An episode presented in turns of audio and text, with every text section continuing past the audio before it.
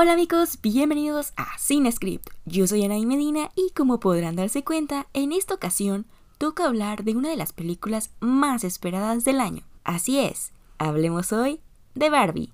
Comenzamos.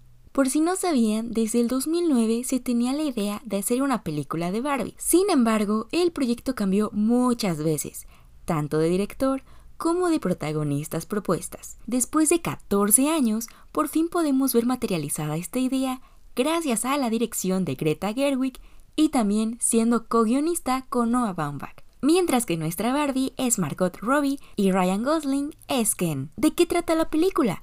Debo admitir que cuando vi los primeros avances y el tráiler no entendía muy bien qué íbamos a ver en la pantalla pero de algo estaba segura, que temas recurrentes en el cine de Greta Gerwig, como lo complejo de las dinámicas madre-hija, transiciones a la adolescencia o adultez, lucha por la independencia y aspiraciones, estarían presentes.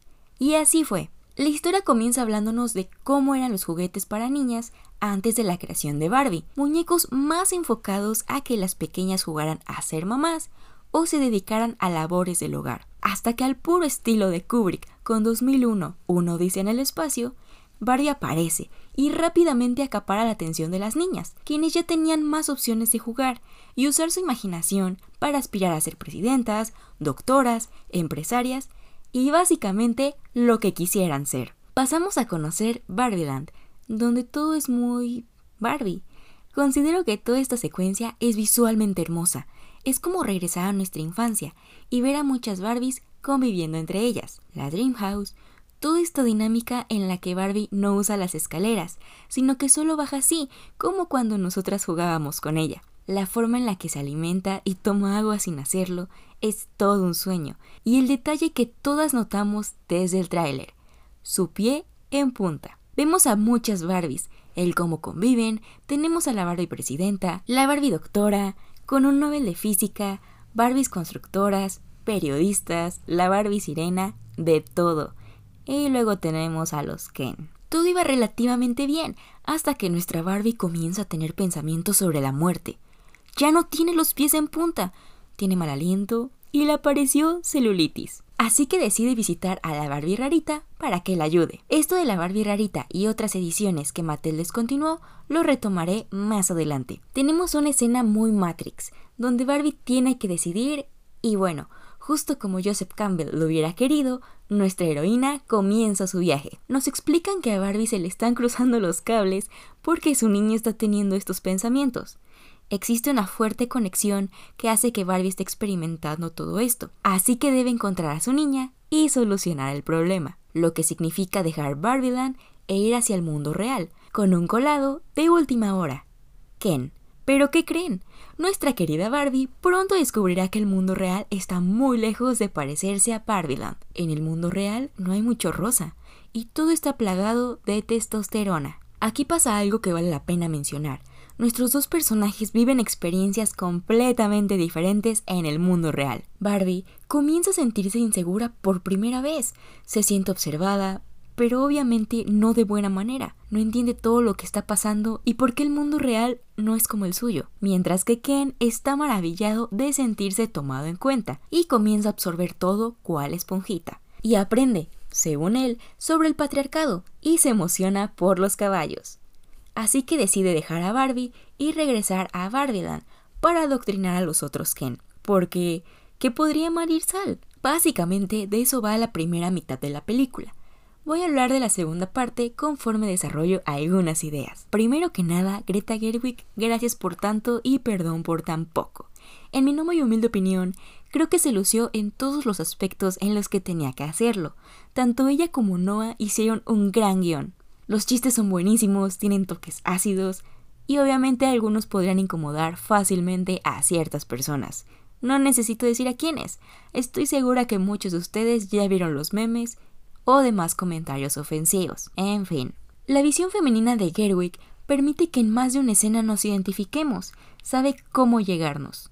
Un ejemplo claro es la Barbie depresiva. Pudo haber hecho algún chiste con orgullo y prejuicio del 2005, pero no, se fue con la serie de 1995, sabe que esa es la mera mera para momentos de depresión. Un chiste que me encantó fue cuando los Ken comienzan a hacerle mansplaining a las Barbies. La escena donde le dice, déjame te explico el padrino. Nombre, joya.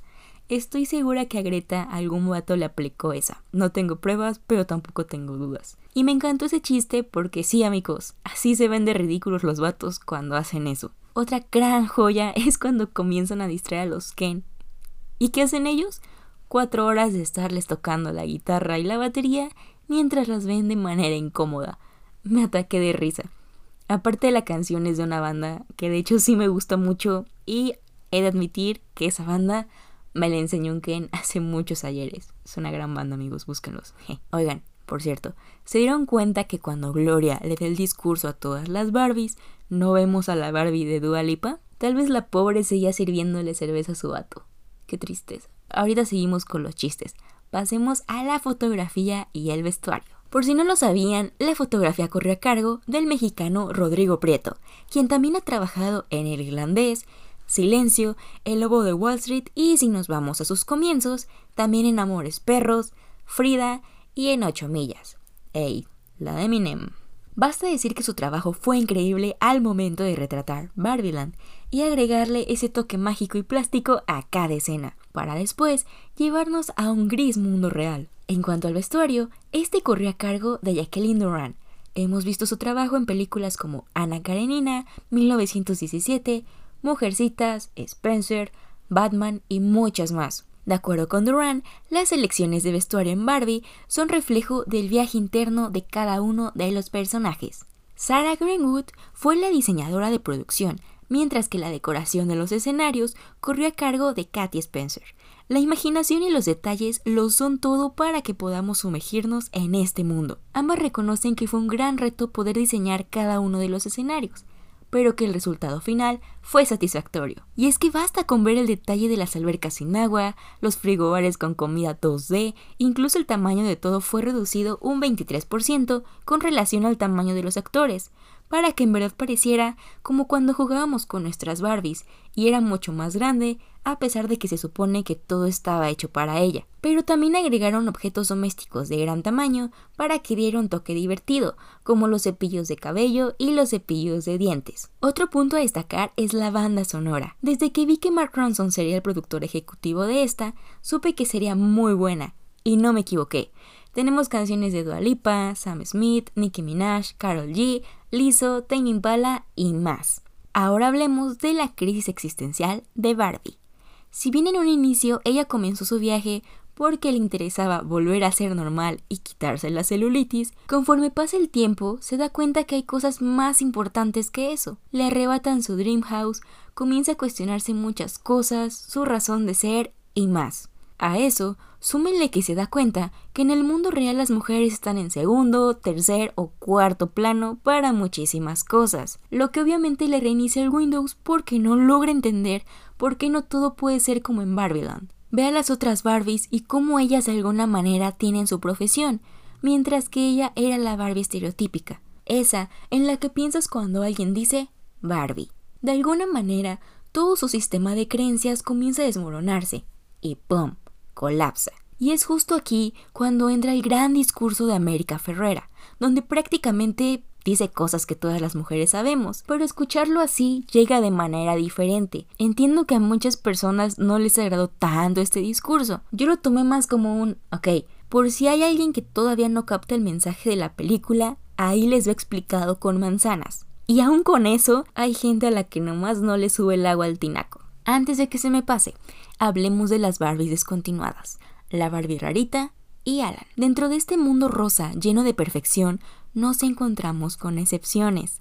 Barbies que fueron descontinuadas por Mattel, como la Barbie embarazada y la que grababa video en su espalda. La Barbie rarita es la Barbie que todas tuvimos. Esa a la que le cortamos el cabello, rayamos y demás. Después está Alan, un muñeco que surgió como amigo de Ken para luego ser descontinuado. Me resulta curioso que cuando comienza Kenland son justo esos muñecos los que no caen bajo esta influencia, como si al ser diferentes también fueran inmunes. Ahora hablemos de Ken y el patriarcado. El vato absorbió todo como esponjita y se lo transmitió a los demás Ken. Recordemos que para Ken no había nada más importante que el hecho de que Barbie lo notara, porque el vato no se sentía un ser, o bueno, un muñeco individual, sino un combo con Barbie, Barbie y Ken. Sin Barbie no hay Ken. Hasta que descubre el patriarcado y cual vil paracaidista le quita la Dream House a Barbie para volverla su Moyo Dojo Casa House. ¿Por qué específicamente los caballos? Desde siempre han sido un símbolo de masculinidad.